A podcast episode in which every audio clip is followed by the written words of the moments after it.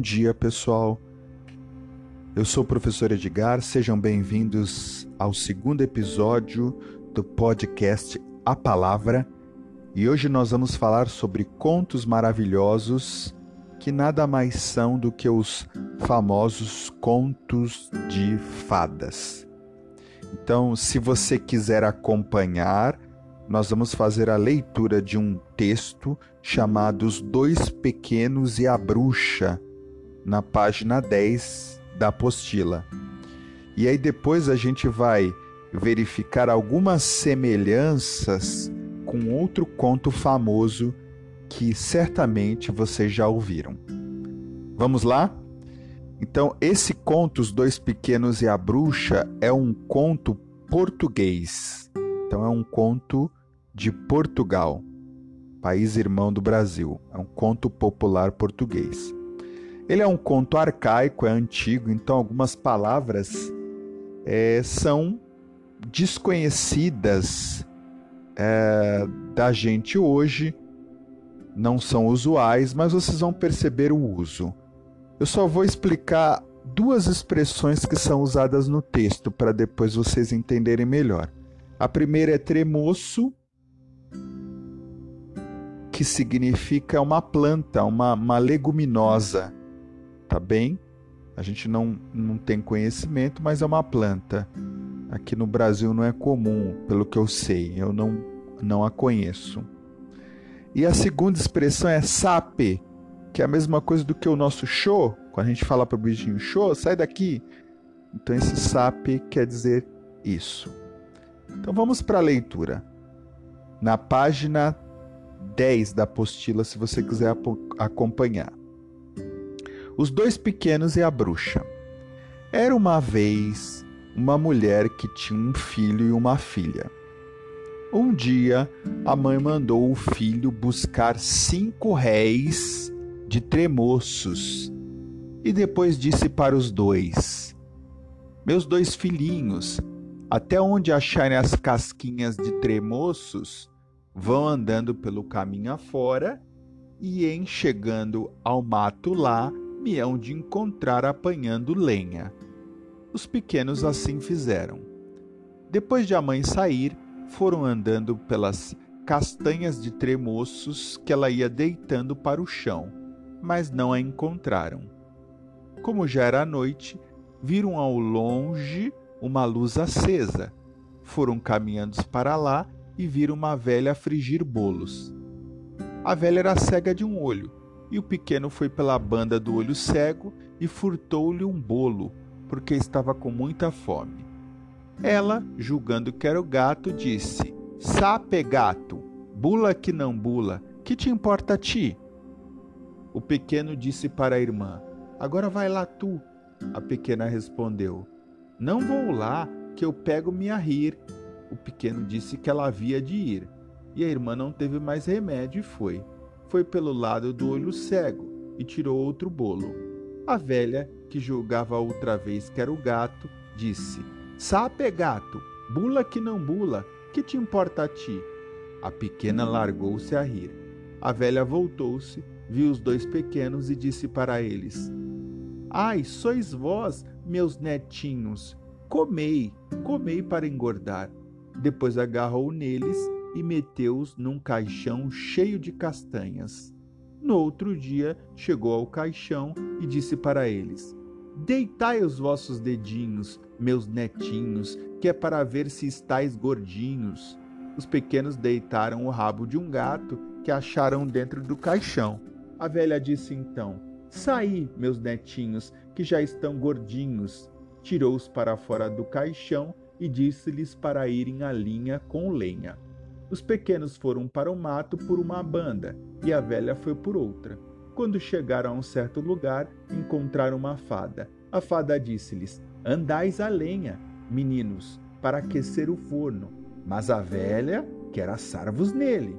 Depois contou que a velha havia de dizer para eles: Sentai-vos, meus netinhos, nesta pazinha, para vos ver balhar dentro do forno, e que eles lhe haviam de dizer que se sentasse ela primeiro, para eles verem como era. A fada foi-se embora. Daí a pouco encontraram-se os pequenos com a velha do mato. Apanharam a lenha toda que tinham cortado e foram para casa acender o forno. Depois de acender o forno, a velha varreu muito bem varrido e depois disse para eles: Sentai-vos, meus netinhos, nesta pazinha, para vos ver balhar dentro do forno. Os pequenos responderam como a fada os tinha ensinado. Sentai-vos aqui primeiro, a vovozinha, nesta pazinha, para nós vos vermos balhar dentro do forno. A velha, como queria assá-los, sentou-se na pá e eles mal a viram sentada, empurraram a pá para dentro do forno. A bruxa deu um grande estouro e morreu queimada, e os pequenos ficaram senhores da casa e de tudo quanto que ela tinha. Então esse é o exemplo do conto popular, né, português, é... Os dois pequenos e a bruxa. Logo no início da história, a mãe das crianças ela dá uma orientação. Essa orientação gera um problema. Que orientação é essa? A orientação é para elas seguirem a pista e aí, em determinado momento, elas percebem que não iam encontrar a mãe seguindo a pista que ela mandou. Então, isso gera uma situação e um problema. Por quê? Por não encontrarem a mãe, essas crianças ficam perdidas no mato. No decorrer da história, você percebe qual é a solução que as crianças encontram para se abrigar uma vez que elas não encontram mais a mãe. O texto diz que elas avistam a luz acesa de uma casa e aí se encaminham para esse local. Agora veja essa fala no texto. Ai, sois vós, meus netinhos, comei, comei para engordar. Lendo essa fala, qual que você acha que é a intenção da velha em querer engordar as crianças? Naturalmente, ela tem uma intenção, como toda fala tem uma intenção. Ela quer assá-las, assar as crianças no forno e depois comê-las. Agora, esses acontecimentos narrados nessa história, Os Dois Pequenos e a Bruxa, lembram muito outro conto de fada, outro conto maravilhoso. Vocês conseguem lembrar qual é? Se você pensou em João e Maria, acertou. É isso mesmo. Lembra muito, porque é, as histórias elas são muito parecidas né? só são contadas de outra forma. Agora veja o desfecho da história aí no seu livro. É, você se lembrou de alguma semelhança com o final da história de João e Maria? Certamente que sim. É porque tanto em João e Maria como nesse conto que nós acabamos de ler, as personagens, que são as duas crianças, conseguem enganar a bruxa e matá-la. Então veja que há realmente muitas semelhanças entre os dois pequenos e a bruxa e João e Maria. Pessoal, é, isso é o que a gente tem para hoje. Agora vocês podem fazer a página 11 da apostila que tem algumas perguntas para serem respondidas e depois eu vou postar um quiz, tá bom? Até mais. Tchau, tchau.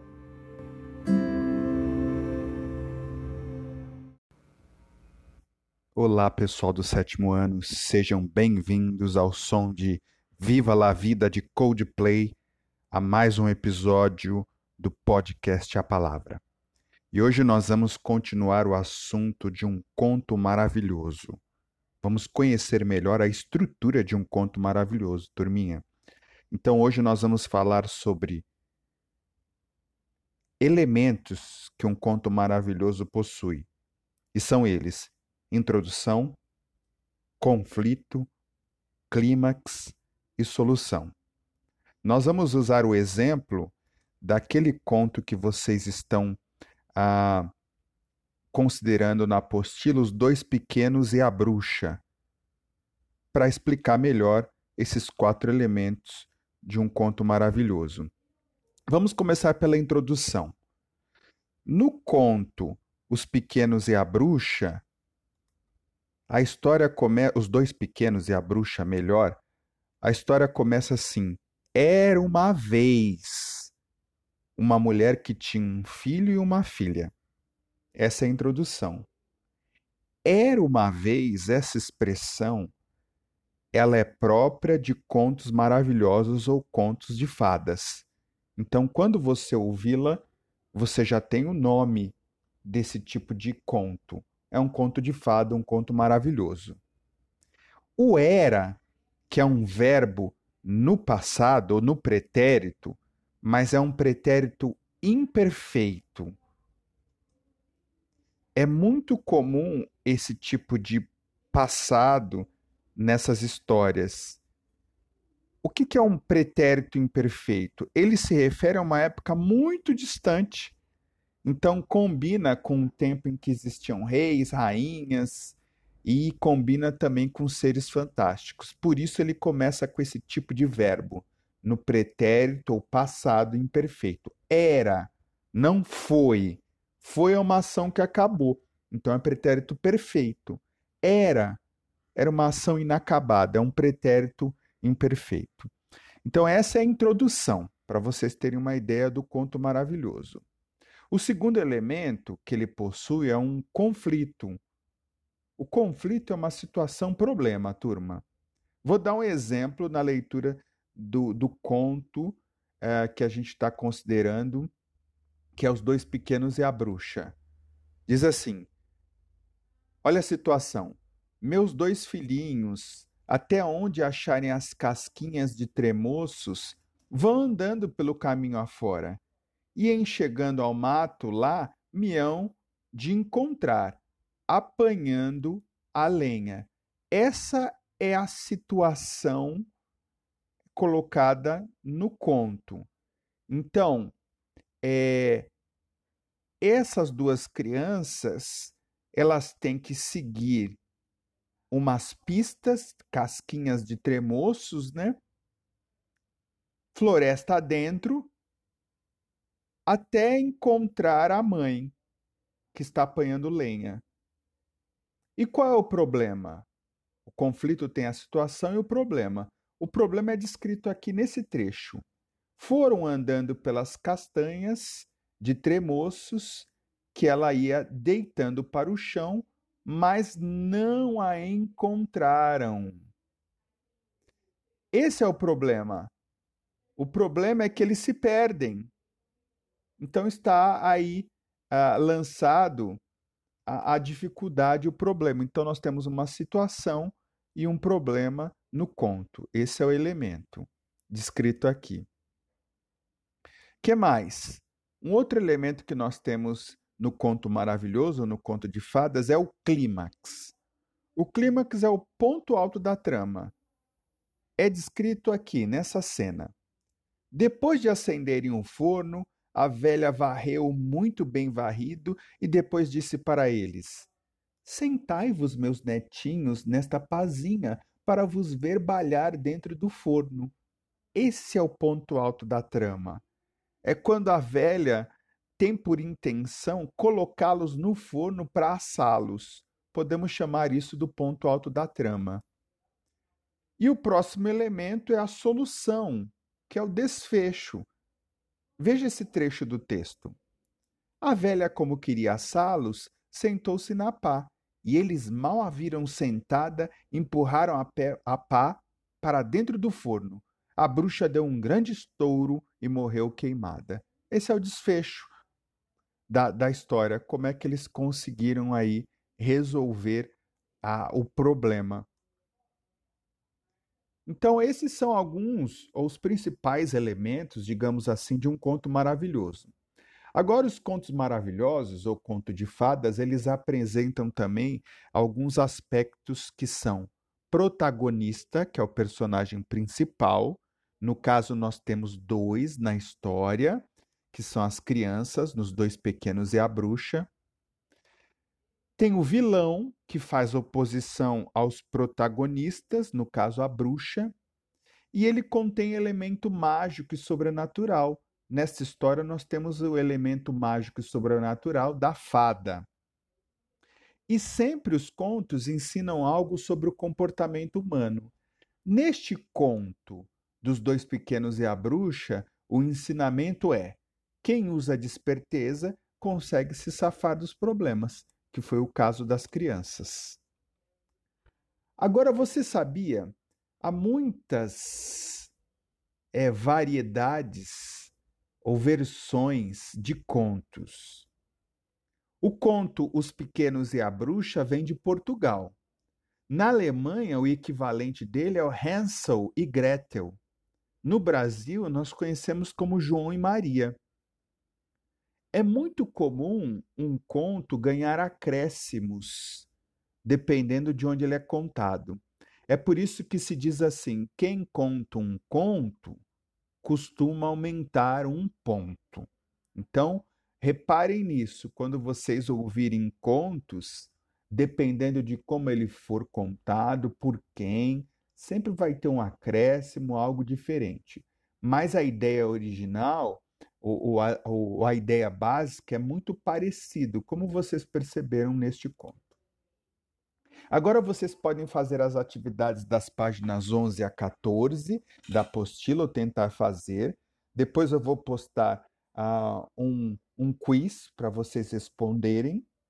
E amanhã a gente continua falando um pouquinho sobre conto na nossa aula presencial. Pessoal, é isso. Até mais. Bons estudos. Tchau, tchau. Olá, pessoal do sétimo ano. Sejam bem-vindos ao som de Viva la Vida de Coldplay, a mais um episódio do podcast A Palavra. E hoje nós vamos continuar o assunto de um conto maravilhoso. Vamos conhecer melhor a estrutura de um conto maravilhoso, turminha. Então hoje nós vamos falar sobre elementos que um conto maravilhoso possui. E são eles: introdução, conflito, clímax e solução. Nós vamos usar o exemplo daquele conto que vocês estão ah, considerando na apostila, Os Dois Pequenos e a Bruxa, para explicar melhor esses quatro elementos de um conto maravilhoso. Vamos começar pela introdução. No conto Os Pequenos e a Bruxa, a história começa. Os dois pequenos e a bruxa, melhor, a história começa assim: Era uma vez uma mulher que tinha um filho e uma filha. Essa é a introdução. Era uma vez, essa expressão, ela é própria de contos maravilhosos ou contos de fadas. Então, quando você ouvi-la, você já tem o nome desse tipo de conto. É um conto de fada, um conto maravilhoso. O era que é um verbo no passado ou no pretérito, mas é um pretérito imperfeito. É muito comum esse tipo de passado nessas histórias. O que, que é um pretérito imperfeito? Ele se refere a uma época muito distante. Então, combina com o tempo em que existiam reis, rainhas, e combina também com seres fantásticos. Por isso ele começa com esse tipo de verbo, no pretérito ou passado imperfeito. Era, não foi. Foi uma ação que acabou. Então é pretérito perfeito. Era, era uma ação inacabada, é um pretérito imperfeito. Então essa é a introdução, para vocês terem uma ideia do conto maravilhoso. O segundo elemento que ele possui é um conflito, o conflito é uma situação problema, turma. Vou dar um exemplo na leitura do, do conto é, que a gente está considerando, que é Os Dois Pequenos e a Bruxa. Diz assim: Olha a situação. Meus dois filhinhos, até onde acharem as casquinhas de tremoços, vão andando pelo caminho afora. E em chegando ao mato lá, me hão de encontrar apanhando a lenha. Essa é a situação colocada no conto. Então, é, essas duas crianças elas têm que seguir umas pistas, casquinhas de tremoços, né? Floresta adentro, até encontrar a mãe que está apanhando lenha. E qual é o problema? O conflito tem a situação e o problema. O problema é descrito aqui nesse trecho. Foram andando pelas castanhas de tremoços que ela ia deitando para o chão, mas não a encontraram. Esse é o problema. O problema é que eles se perdem. Então está aí uh, lançado a, a dificuldade, o problema. Então nós temos uma situação e um problema no conto. Esse é o elemento descrito aqui. Que mais? Um outro elemento que nós temos no conto maravilhoso, no conto de fadas, é o clímax. O clímax é o ponto alto da trama. É descrito aqui nessa cena. Depois de acenderem um forno, a velha varreu muito bem varrido e depois disse para eles: Sentai-vos, meus netinhos, nesta pazinha para vos ver balhar dentro do forno. Esse é o ponto alto da trama. É quando a velha tem por intenção colocá-los no forno para assá-los. Podemos chamar isso do ponto alto da trama. E o próximo elemento é a solução, que é o desfecho. Veja esse trecho do texto. A velha, como queria assá-los, sentou-se na pá, e eles mal a viram sentada, empurraram a, pé, a pá para dentro do forno. A bruxa deu um grande estouro e morreu queimada. Esse é o desfecho da, da história. Como é que eles conseguiram aí resolver a, o problema então, esses são alguns ou os principais elementos, digamos assim, de um conto maravilhoso. Agora, os contos maravilhosos ou conto de fadas, eles apresentam também alguns aspectos que são protagonista, que é o personagem principal. No caso, nós temos dois na história, que são as crianças, nos dois pequenos e a bruxa. Tem o vilão, que faz oposição aos protagonistas, no caso a bruxa, e ele contém elemento mágico e sobrenatural. Nesta história, nós temos o elemento mágico e sobrenatural da fada. E sempre os contos ensinam algo sobre o comportamento humano. Neste conto dos dois pequenos e a bruxa, o ensinamento é: quem usa desperteza consegue se safar dos problemas que foi o caso das crianças. Agora, você sabia? Há muitas é, variedades ou versões de contos. O conto Os Pequenos e a Bruxa vem de Portugal. Na Alemanha, o equivalente dele é o Hansel e Gretel. No Brasil, nós conhecemos como João e Maria. É muito comum um conto ganhar acréscimos, dependendo de onde ele é contado. É por isso que se diz assim: quem conta um conto costuma aumentar um ponto. Então, reparem nisso, quando vocês ouvirem contos, dependendo de como ele for contado, por quem, sempre vai ter um acréscimo, algo diferente. Mas a ideia original ou, a, a ideia básica é muito parecido, como vocês perceberam neste conto. Agora vocês podem fazer as atividades das páginas 11 a 14 da apostila, ou tentar fazer. Depois eu vou postar uh, um, um quiz para vocês responderem. E amanhã a gente continua falando um pouquinho sobre conto na nossa aula presencial. Pessoal, é isso. Até mais. Bons estudos. Tchau, tchau.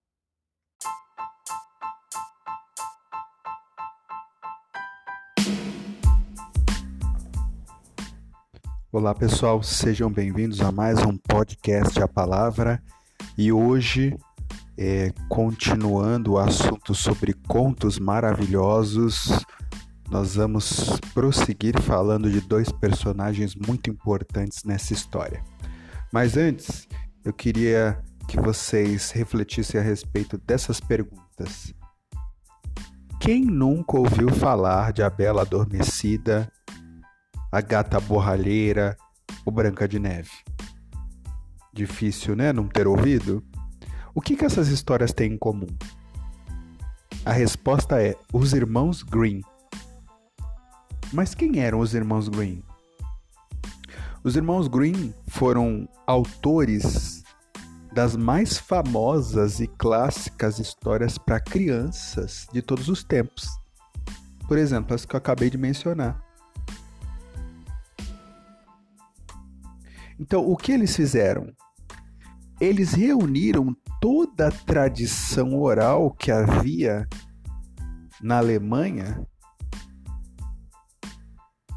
Então, eles reuniram todas essas tradições e como nasceram os contos registrados por eles? Nasceram da imaginação popular. Então eles se reuniram com o povo comum aqueles contos e registraram, colocaram por escrito. E é isso que a gente vai ver hoje na página nas páginas 18 e 19 da apostila.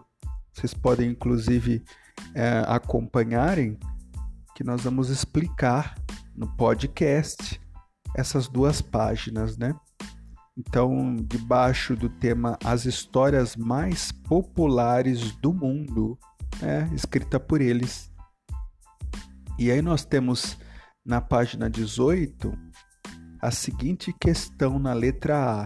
E para isso você vai ler o trecho As Histórias Mais Populares do Mundo, esse texto, e responder como é que nasceram esses contos.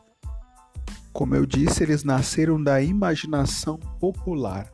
Então, os chamados contos, né? De boca em boca. Aí a letra B diz assim: de que modo eles fizeram a coleta dessas informações? Então, é, eles recolheram ou se basearam em relatos colhidos entre os camponeses, pessoas simples, que diziam para eles esses contos que eles conheciam, que ouviram dos pais, dos avós, e aí os irmãos Green escreviam ou assentavam por escrito esses contos populares que 200 anos depois chegaram até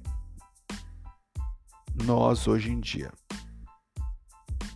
Agora, na letra C da página 19, ah, pede-se o seguinte: diz assim, para garantir a coesão, o autor do texto usou expressões próprias para ligar as ideias, e algumas estão em destaque.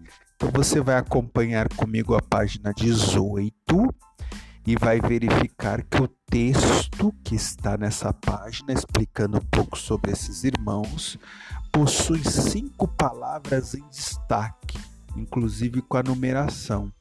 As palavras são ambos, dos irmãos, em e sim, e pelos irmãos Green. O que a questão C pede? Que você olhe a tabela e escreva outras expressões que poderiam ficar no lugar das expressões que eu acabei de mencionar. Então, expressão a substituição pode ser os dois. A expressão 2, deles.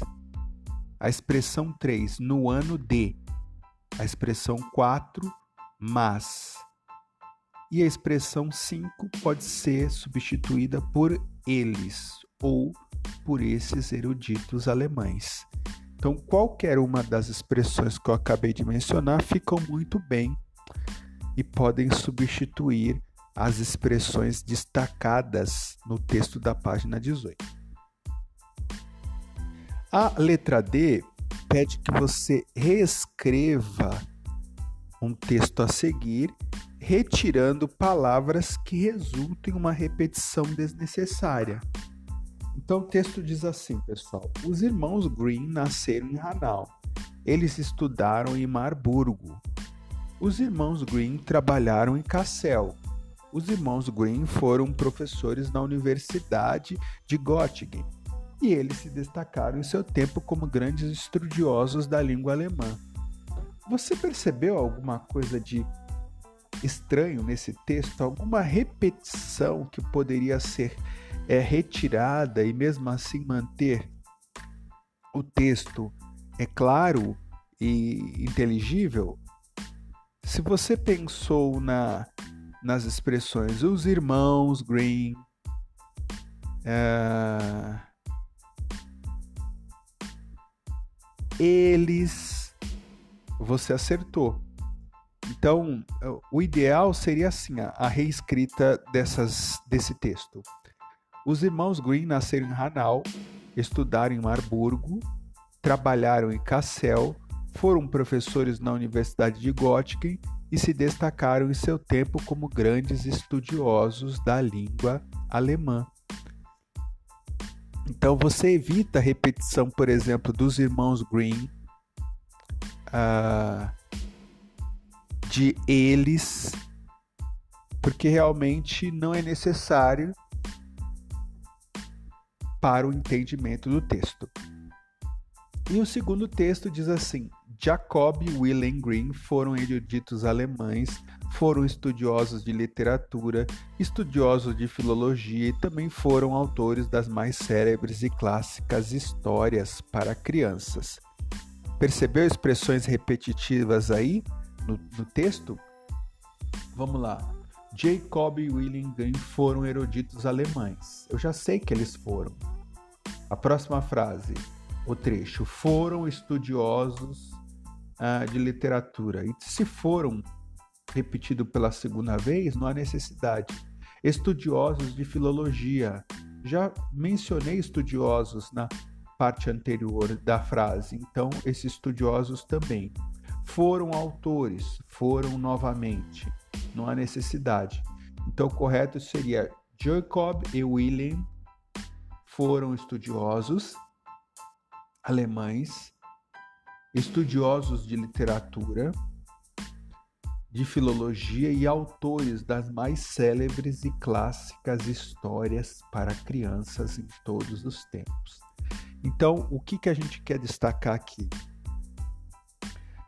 Ah, o uso desnecessário de expressões, a repetição desnecessária, também causa problemas de coesão no texto, além daquelas expressões que nós vimos anteriormente que ajudam a ligar o texto, evitar repetição também.